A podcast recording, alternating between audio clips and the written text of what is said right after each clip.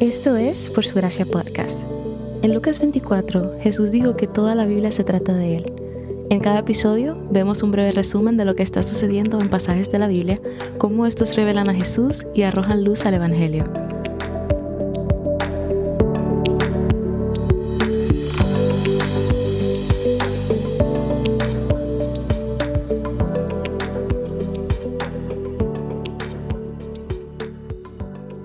Pequeña advertencia. Si tienes niños cerca, quizás querrás escuchar este episodio con auriculares puestos o en otro lugar. El tema de los pasajes de hoy no es apto para oídos pequeños. Noé y su familia todavía están en el arca, las lluvias llevan 40 días azotando la tierra, pero ahora ha llegado el momento de que cesen y de que Noé y su familia abandonen el arca y regresen a la tierra seca. La primera respuesta de Noé al salir del arca es adorar a Dios. Construyó un altar en donde hace ofrendas al Señor, quien lo percibe como un aroma agradable.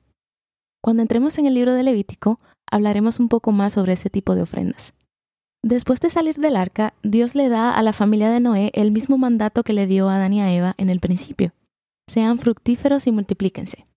En el capítulo 8, versículo 21, Dios hace una declaración acerca de nuestra condición humana. Dice que la intención del corazón del hombre es mala desde su juventud. Desde el momento en que Adán y Eva pecaron en el jardín, el corazón del ser humano ha estado enfermo de pecado, deseando un Salvador. Nuevamente, en el capítulo 9, repite el mandato de ser fructíferos y multiplicarse. Con este mandato, Dios hace un pacto con Noé y sus descendientes, promete nunca más borrar a toda la humanidad con un diluvio, y sella esta promesa con una señal, un arco iris, en Génesis 9:13. También les dice que ahora pueden comer animales, pero no con su sangre, porque en la sangre está la vida. Este tema de la vida en la sangre será un tema esencial en el libro de Levítico. Y junto con esto, les dice que pedirá cuentas de cualquiera que le quite la vida a otro ser humano, porque están hechos a imagen y semejanza de Dios.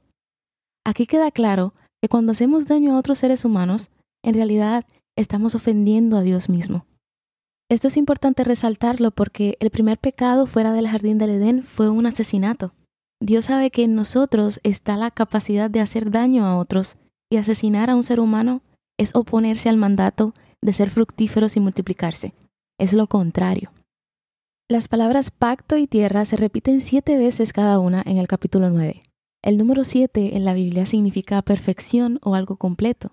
Dios está asegurando que cumplirá su pacto con la tierra de no volver a enviar un diluvio.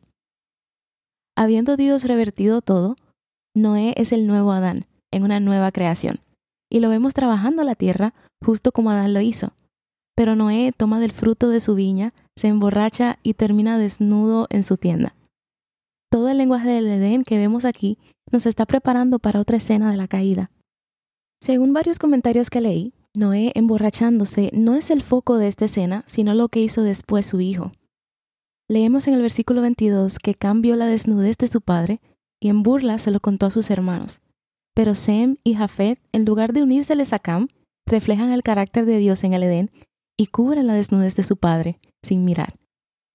Hay varias teorías sobre lo que sucedió exactamente entre Noé y su hijo Cam. En Levítico 20, descubrir o ver la desnudez de un padre significa tener relaciones con la madre.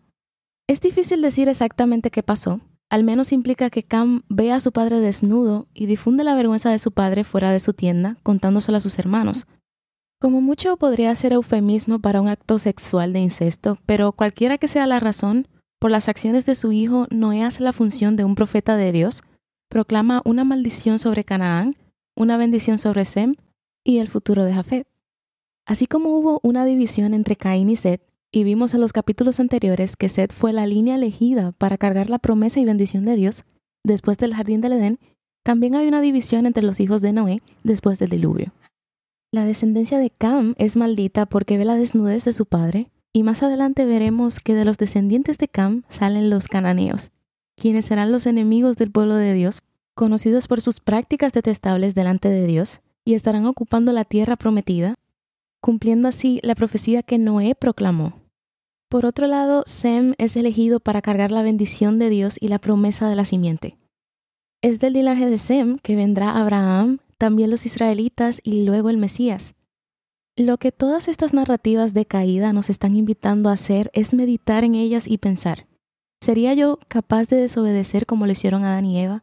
¿De tener odio, ira y hacer daño a mi hermano como Caín? ¿De burlarme de la vergüenza de alguien más? ¿Murmurar y no cubrir su desnudez?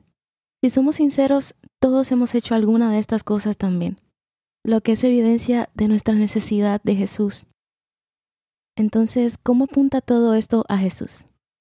En el Evangelio de Lucas, en el Nuevo Testamento, leemos la genealogía de Jesús. ¿Y qué nombre vemos allí? Sem, el hijo de Noé. A través de Sem vino la simiente prometida. Jesús también cumple la misión encomendada a Noé y a su familia después del diluvio. Se suponía que debían llenar la tierra con la imagen de Dios, pero el pecado siguió propagándose. Sin embargo, cuando Jesús salva a alguien, lo hace a su imagen, según 2 Corintios 3:18. A través de los cristianos y su iglesia, Jesús está cubriendo el mundo con la imagen de Dios. ¿Cómo viste a Dios revelarse en estos pasajes? En los capítulos de hoy vi que Dios bendijo varias veces, y es cierto que Dios es amor, pero es un resumen incompleto del carácter de Dios. Él es más complejo que eso. Dios no solo bendice, sino que también maldice.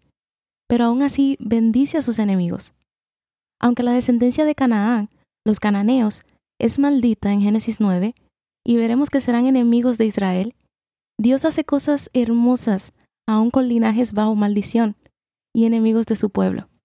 Porque redimirá y salvará a una prostituta cananea llamada Rahab, que será parte del linaje de Jesús demostrando de esta manera que nadie está demasiado lejos, ni siquiera los enemigos de Dios, para ser alcanzados y redimidos por Él. Y honestamente, esos fuimos tú y yo. Todos somos enemigos de Dios hasta que somos adoptados como hijos a través de Jesús.